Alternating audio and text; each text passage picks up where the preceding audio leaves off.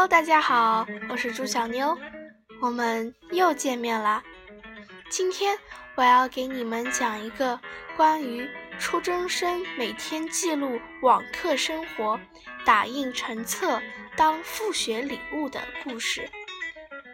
它的英文名字叫做《Showing My Classmates How I Studied》。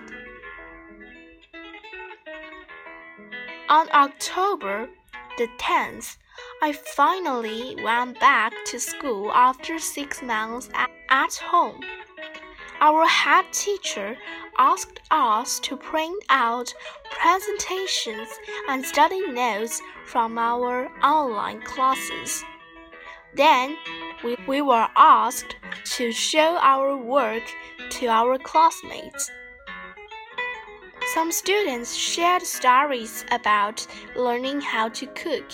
Others wrote about physical exercise, such as skipping rope.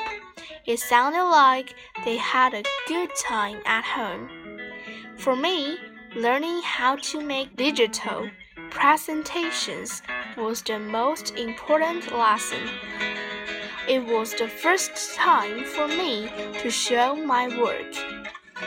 At first, I only knew how to add key pieces of text. But with my parents' help, I learned how to add pictures and videos. Other students were impressed. We can improve our skills in many small ways. It's great to share and learn new skills.